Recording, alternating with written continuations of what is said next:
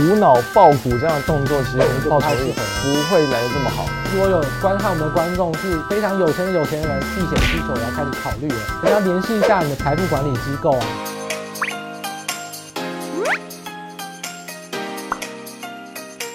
外行看热闹，内行看门道，透析产业，股市内行人让你靠。大家好，欢迎收看永诚国际资产管理处第三集的《Hello 股市内行人》，我是江太一分析师。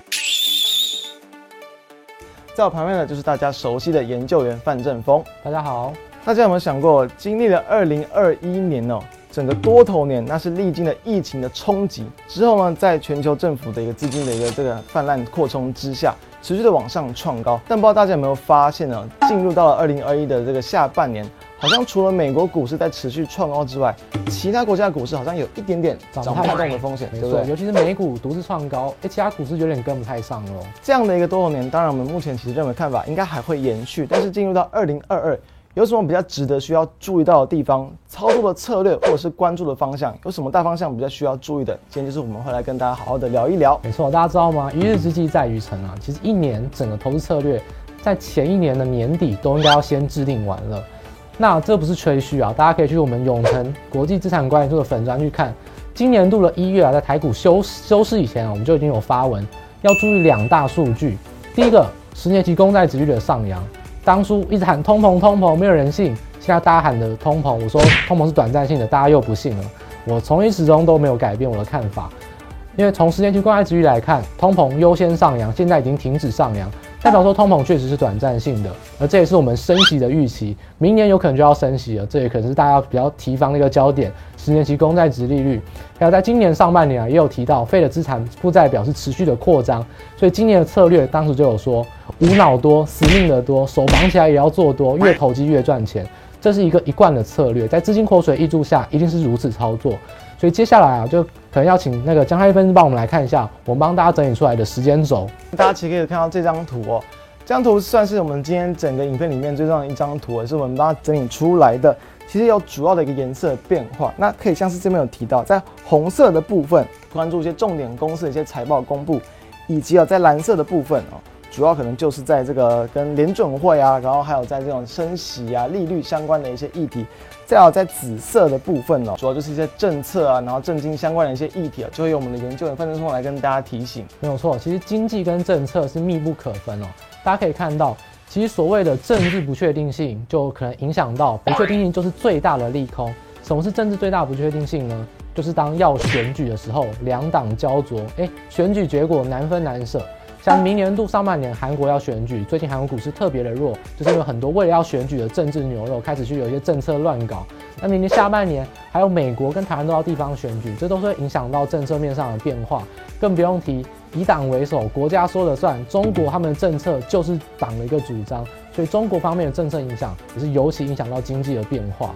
对，所以等一下我们就会分别来跟大家谈到，就是我会谈主要跟利率啊，还有跟一些财报相关的一些内容。那正丰就会跟大家谈到就是这些政策的部分，所以就先我来去谈到，首先啊，大家觉得主要关注到的焦点，当然第一个就是国际资金的一个变化。我们要先知道联准会收债步调，因为其实联准会在二零二一年的十一月，其实就有提到他们会开始以这个每个月大约一百五十亿美元的速度来去缩减购债。这地方大家要知道，缩减购债往往可能就会是升息开始的前一个步骤，所以其实有时候开始缩减购债，有时候会对于这个行情造成比较大的影响。我们目前还没有看到，其实大家可以想象，就是说缩减购债其实不代表说他们这个马上就把资金收回去，而是放缓释出资金的速度。所以以这样的速度来看，我们是预期的大约会在明年的七月左右结束。我们这部影片跟他谈的是二零二二年的上半年嘛，所以等于。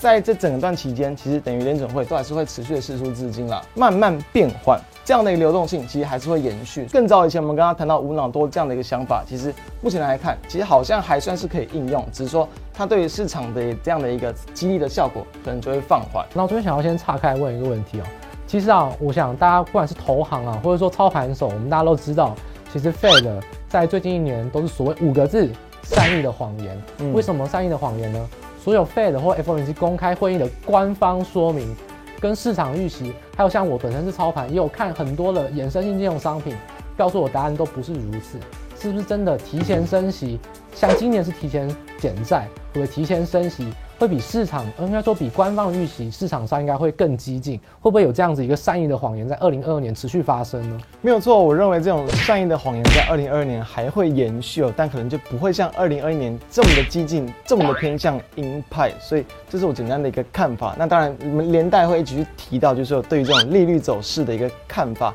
其实我们这边可以看到，从这个最近期的一个这个利率的点阵图，我们就可以知道，其实。大部分联准会的官员呢、对于明年升息的步调，其实蛮多，可能就倾向顶多就是升息一码，那甚至是两码。所以普遍平均来讲，那可能明年升息一码是目前大部分市场的一个共识。那当然，在二零二三年可能才会比较更激进的一些升息的一个动作。同时，其实我们也可以去看到，就是有关于在公债殖利率的部分，我们这边其实大家要注意的地方在于说，其实我们认为啊，其实超过两趴或者是二点五趴，那可能会对于就是整体的一个经济环境才会有比较大的一个风险，这个是也是同时可以注意的地方。对于二零二二年的一个上半年来说，其实整体的资金量应该还是会比较倾向充沛。没错，所以接下来是不是可以再帮我们补充一下？哎，其实除了总经环境以外，个体的企业到底企业获利财报上是不是有些可以补充的地方呢？对，其实大家要知道，其实像是这个台积电来说，它的这个每一次的一个法说会有，就在一四七十月的这个第三个礼拜哦，其实也都会去召开。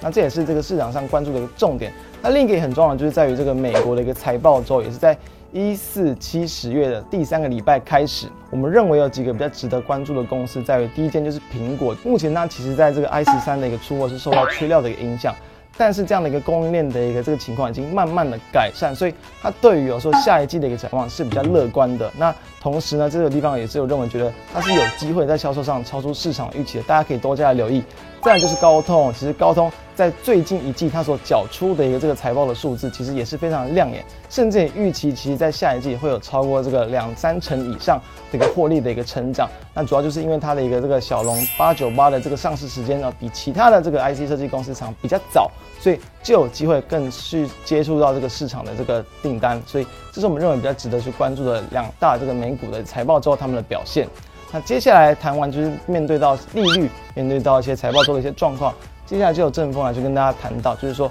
对于这种这个国际的一些政经的一些环境以及比较主要关注到的一些议题。好，接下来由我来补充关于政策面上的介绍。我们先来讲就是中国。中国这边特别提到一个叫做一号公报，诶，大家可能对政治不太敏感或者不太熟悉。一号公报到底是什么呢？大家可以看到，中国就是党意即民意啊，因为他们党说了算。那二零二二年下半年要开一个非常重大会议，就是二十大会议。那二十大会议既然在当年要召开，我们说一日之计在于晨嘛，一年之计最厉害的地方就在一月哦。一月政策面上就会做非常多的指引性的宣告，跟我们要做什么事情，他都会先讲出来。所以国务院的一号公报。每年大概在一月一号到一月十号之间，就是每年的第一个公告，非常重要。等于说，共产党就宣示了说，我们今年的政策到底要往哪边走，就是一号公报它政策面上非常重要的一个含义。那举例来说，今年发生了这么多事情，能不能在今年的一号公报就预先知道呢？可以哦，大家可以看到，在一号公报有非常非常多的项目啊，目录之中有一项创新示范基地，其实就提到企业创新，就是像我们在十一月的时候，北京证交所成立，因为企业创新一直是中国非常想极度发展的，从川普开始被掐着脖子，想要发展半导体的技术，但还有必须要平衡南北之间的发展，所以必须把经济的资源往北边移，要把天子脚下资源留住。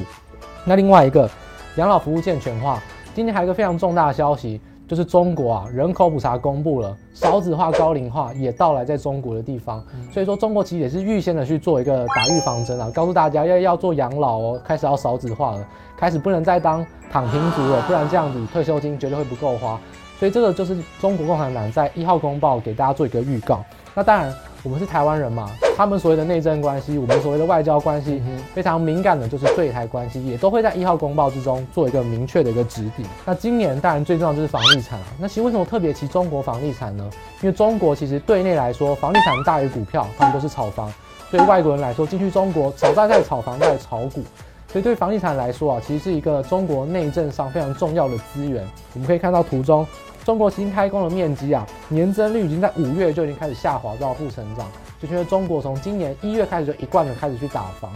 那影响性来说，最重要就影响到原物料的需求，因为原物料啊，其实大概中国占了百分之五十的需求，而中国百分之五十需求里面，大概又有一半是来自于房地产。因为大家想想看，水泥、钢铁，甚至连塑胶都用到房地产上面，因为我们配装管线的 PVC 管也都是用塑胶所制成的，所以在原物料方面的需求，就是房地产中国影响到全世界整个公平贸易的一个现象。哎、欸，这边我想了解一下，就是我相信应该有些人也会想问说，就是其实这样的一些数据啊，或者他们的这个房地产的一些这个状况，其实对于说好像全世界的一个影响，是不是？假设我没有要去投资那么多跟房地产或者是这种可能跟总经相关的一些这个标的啊个股啊，是不是对于我们的投资影响比较小一点？哎、欸，有些人可能这样想，哎、欸，我都只投资科技业啊，我投资电子制造业，房地产跟我什么关系呢？但我们刚才也讲了，中国很多地方政府都是靠卖地为生，甚至是靠炒房为生啊。所以说这个情况下，如果房地产不好，其实地方的财政资源就会相对少，很多中国的中国的地方的厂商都是靠补贴，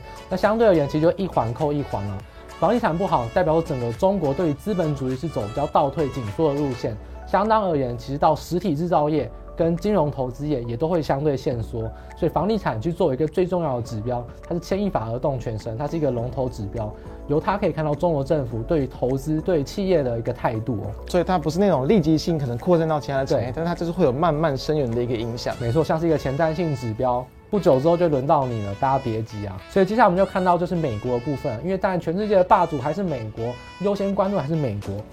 其实美国今年陆陆续在炒，就是基建金额或多或少，两党互相的攻防，其实它就是一个主战场。但大家知道吗？其实为什么基建金额很重要？因为民主党跟共和党互相在预算上面，哎，不给你过预算。事实上，炒预算这个东西哦，大家一定要有一个心理准备，每年都炒。为什么？今天帮大家简单总结一下，其实每年的二月就要审明年度的预算，等于说，其实二零二二年的二月啊，不久就要到来，就要开始炒预算的问题啊，一路炒到十月才是真正的期限。大家还记得吗？十月的时候不是说政府要关门吗？因为那个时候就是预算的期限了。所以其实从二月一直炒到十月，就代表说你遇到任何炒预算、炒相关法案的利多跟利空，全部都是短线的，不要被骗了。因为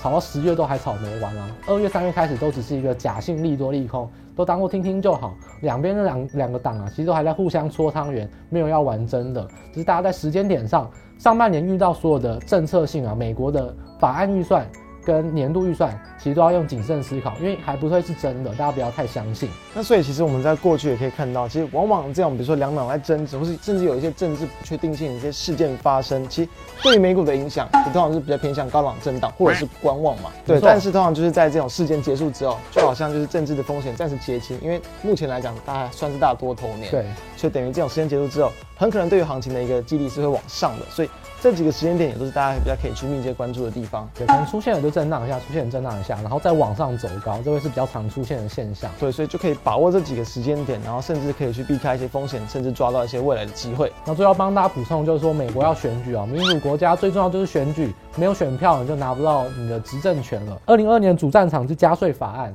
但是二零二二年下半年就要进行地方大选了，而美国的民主党跟共和党之间就会针对这个议案来做攻防。民主党虽然高喊出了我们看到红色这个高标啊，非常高的个人税率，但是不可能发生，没有人会把票投给民主党。就像以现在的一个税率啊，其实在 OECD 国家大概是平均值，一下要跳到这么多是不可能的。所以我们看到说，其实民主党执政啊，有可能是完全执政，马上就一年多就要落空了，因为现在的民调完全开始落后，新增的选区又对共和党有利，完完全全是一个大危机。更何况提到参议院要三分之一改选之外。我们说众议院是全面改选，现在只领先八席，岌岌可危的全面执政，很有可能就在明年在法案预算上，其实一直扣住民主党的脚，不让他去往这么激进的税率去走，很有可能就是明年政策上民主党会比较退让，共和党会比较强势，就是大家在政策面上的考量，尤其需要特别注意的地方。再来，我们跟他提一个小东西，其实也是我们认为在二零二二年蛮值得关注的，就是在于说这个。疫情趋缓的一个部分哦，我们这边是解哦，就从十一月的这个数据哦，包含像是在美国疫苗的这种进度啊，目前来讲其实也是有超过六成，但是像在像是在台湾哦，第一季的一个接种的一个这样的比例，其实也是超过七成。当然了，在大家看到这部影片的时间，其实有可能都已经超过八成九成。所以说，当这样的一个这个疫苗的一个施打率持续的普及。未来在二零二二年上半年，会不会真的有机会真的进入到比较明显的这个解封？我们当然不敢肯定，但是希望啊，希望对对啊，希望。所以当然这个时间出现之后，我们认为对于不管像是很多的一些消费性产业啊，或是民生啊，然后内需，甚至是旅游、航空、观光等等的一些类股，其实也都会有不错的一些激励效应。所以这也是在明年上半年值得去关注的一项议题哦。那最后我们再总结上述的内容，跟大家去谈一下。对于明年上半年的一个经济发展、政治的一些变化，都有了初步的一些认识。所以，到底用怎么样的操作策略来去应对会比较好呢？所以我们刚才总结啊，分析师跟我本人两个人，我们一起综合做一个研判。嗯、结论来说，我们说去年是多头年嘛，无脑多，而且要越投机越好。但今年就要小心是高档震荡年，因为我们所说的，其实资金上升的速度是越来越缓。涨势当然也会越来越缓，所以就不能再这么无脑多，但是依然是要偏多头，这是坚决多头的决心。对，就有点像变成原本是可能就是非常喷发式的，对，原本是超强势的多头，那到了今年就变成比较没有这么强，但是也还是强，只是说它的速度不会这么的快，对，可能就像爬楼梯一样慢慢爬上去了，不是再像一座火箭一样喷上去了。因为震荡的关系啊，有涨也有跌，也有回档。长线就要去中短线，就要有换股操作，所以在投资的频率上面、周期上面，长线就要转为中短波段，甚至你要考虑频繁的换股。每一次的回档之前先行卖出，等待落底之后再去买进，这样子去来回操作，可能会对你的投资报酬率会比较适合。就是无脑爆股这样的动作，其实可能就不太适合，不会来得这么好。对，然后最后一个点啊，就提醒，诶，如果有观看我们的观众是非常有钱的有钱人，避险需求也要开始考虑了。可能要联系一下你的财富管理机构啊，开始洽询你的投资的一些咨询分析师，避险需求开始要出现了，因为开始要收资金，有可能会有回档的现象，而且一次回档都非常的深，你可能就要考虑一些空方的结合策略的手段，这针对于避险需求就开始慢慢的去考虑进去。但对于一些散户啊或者资金比较少的投资人来说，可以就是用多头空手、多头空手来回操作。还不需要考虑到空方的结合策略，这也是避险避险需求上一个一个建议啊。对啊，但在避险的一个部分，大家可能过往会比较想到黄金嘛。那当然，像去年来讲，其实可能部分的一些比较投机性的，也有类似避险功能的商品，也有可能还会是二零二二年的一个这样的一个算是市场的题材吧。包含就像虚拟货币嘛，所以错，这也是大家可以去继续继续看的一个方向。那以上呢，就是我们提供了四点结论啊，希望大家可以在明年的操作上。都秉持着这个策略，有获获得很不错的正报酬。那以上就是我们第三集的 Hello 股市内行人，我们今天的节目就到这边喽，希望大家下集再见，大家拜拜，拜拜。